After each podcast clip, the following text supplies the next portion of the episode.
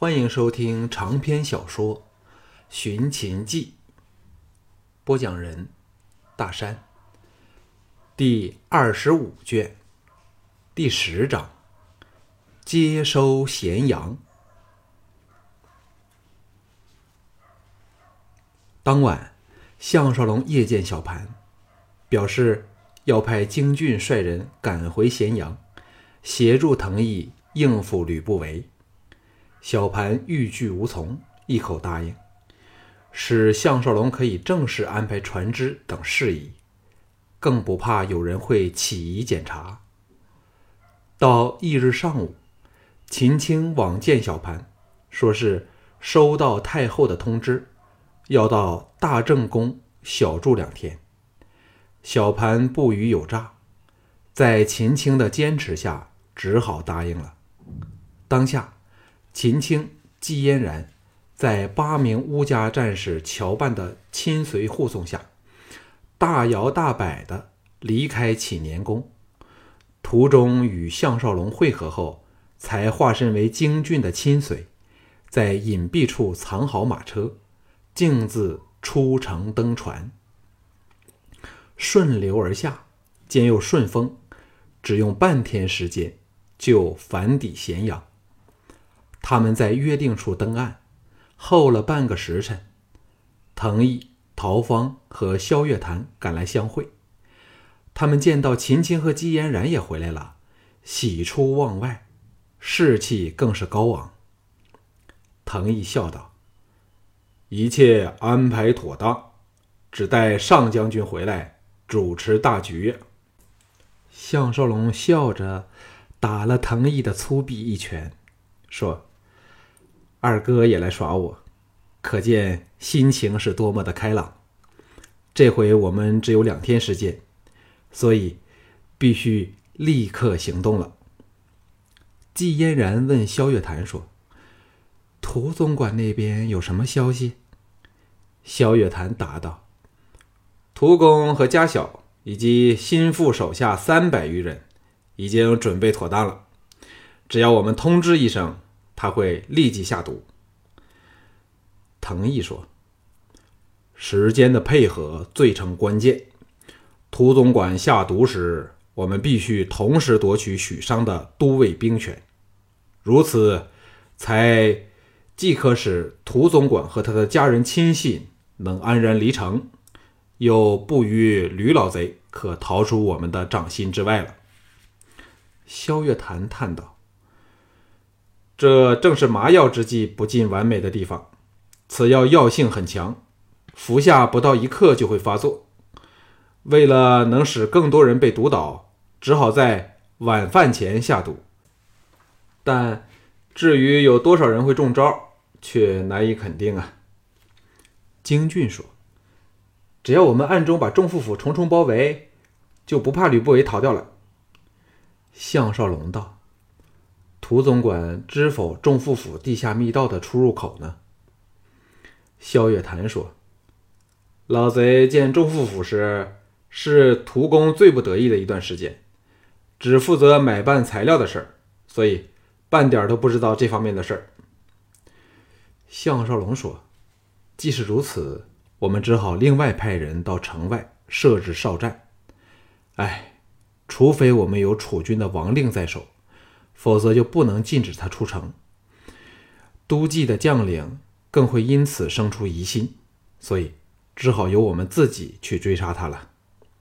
转向秦青说：“青姐现在可由陶公陪伴回府，看看该带哪些人随行，其他人则妥欲遣散，然后立即赶赴牧场，静候我们的佳音。”秦青感受到那山雨欲来的紧张气氛，咬着下唇点了点头。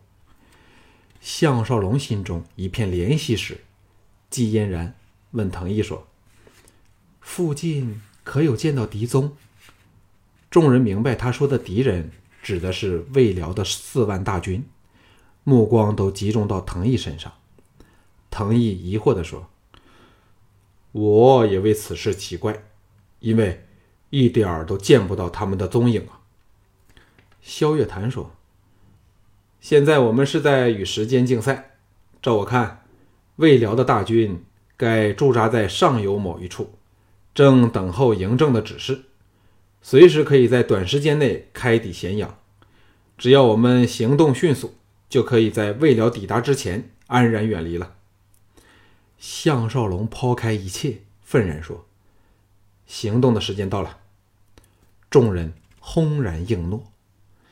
项少龙仍以巫果的外貌进城，到了都记官署，才恢复原本的面目，同时招来留驻的禁军和都记大小将领百余人，出示虎符，声言奉了楚军之命，回来统领都城三军，以防有人叛乱作反。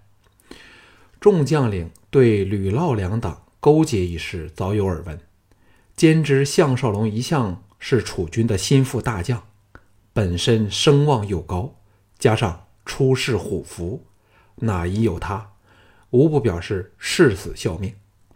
一切布置妥当，项少龙等立即朝都尉官署赶去。这时刚是华灯初上的时刻，城内一片升平，一点不觉有意平时。项少龙先命禁卫和都记军。把官署重重包围，这才率亲随与藤毅、京俊、季嫣然、萧月潭等直入官署。大门的守卫未及通传，已被他们制服。此时，许商正和一众都尉将领在主堂议事，骤然看见项少龙硬闯进来，来不及反应，已被数十把弩弓威胁得动弹不得。许商和手下诸将一齐色变。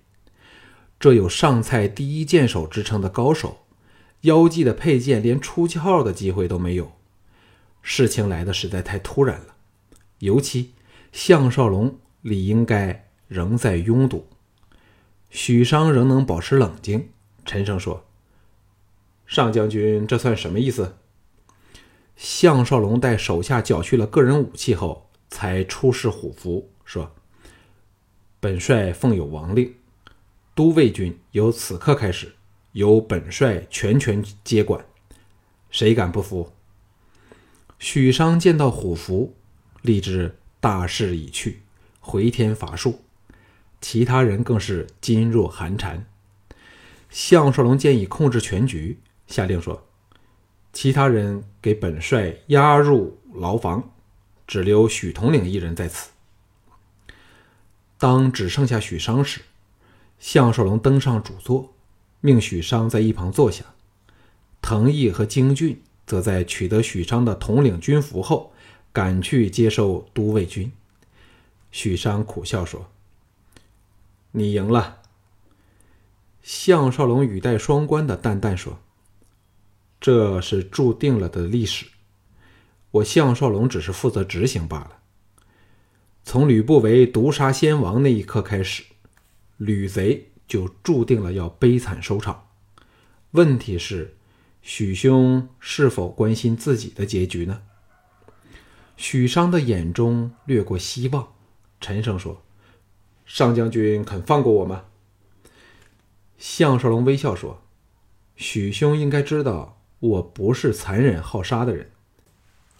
连管仲爷和三小姐。”我都已经放了他们了，现在他们该已经安抵处境，故眼下我只想知道许兄的心意。闻得管仲爷都失败和被释放逃走，许商崩溃下来，叹道：“上将军果然是无敌神将，你究竟想我怎么做呢？”项少龙说：“只要许兄告诉我。”吕不韦紧急时的逃生路向，我便可立即送许兄和家小离城了。许商仍在沉吟犹豫之时，项少龙说：“许兄若想再听到蓝公园的仙曲，就要立下决定了。”季嫣然柔声说：“吕不韦纵能逃出城外，最后仍是不得不死。”许兄，莫要失去良机呀！萧月潭淡淡的说：“本人萧月潭，许兄应该听过我的名字吧？”许商骇然瞧往萧月潭说：“你不是早死了吗？”萧月潭恨恨的说：“若不诈死，吕不韦岂肯放过我？你以为吕不韦真的器重你吗？谁当上吕不韦的手下，都只是他的棋子，随时可以弃之杀之，你明白吗？”许商终于屈服，说：“仲父在卧房中有条密道的入口，可通往城南百通街的一所大宅。”我知道的就是这么多了。项少龙愤然起立，斩杀吕不韦这大仇的时机，在苦候了近十年后，终于来临。项少龙等围绕在地道的出口处，无不大惑不解。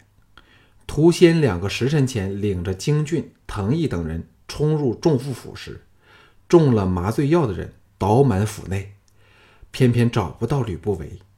自然是从密道逃走了。问题是，到现在仍未接到有关吕不韦离城的任何报告。难道他仍敢躲在城内？这实在与理不合。京俊说：“我们就搜遍全城，看他能躲到哪里去。”屠仙道：“我们不如先搜查此空宅。若我所料不差，此宅必是另有密道。”可以通往城墙附近的信宅或者是仓库，在那一处该再有出城的密道。藤毅挥手示意，众手下急忙展开行动。姬嫣然叹叹道：“若是如此，这回我们可以说棋差一招，皆因布在城外的岗哨只留心几个城门的出入要道了。”萧月潭说。吕贼必舍不得珠宝财物，走地道更远比不上走在路面上快。不如我们就赌他一次，赌他是已经离开地道，从陆路逃往边境去了。因为咸阳的水陆交通已经被我们控制在手心处了。项少龙断然下令说：“不用搜了，我们立即出城。”项少龙一众人等。协同乌家两百战士，轻骑全速离城，往赵境的方向驰去。片上，在离城约一里处，发现了脚印遗痕，其中一些印痕特别深刻，显然是背了重物。众人大为兴奋。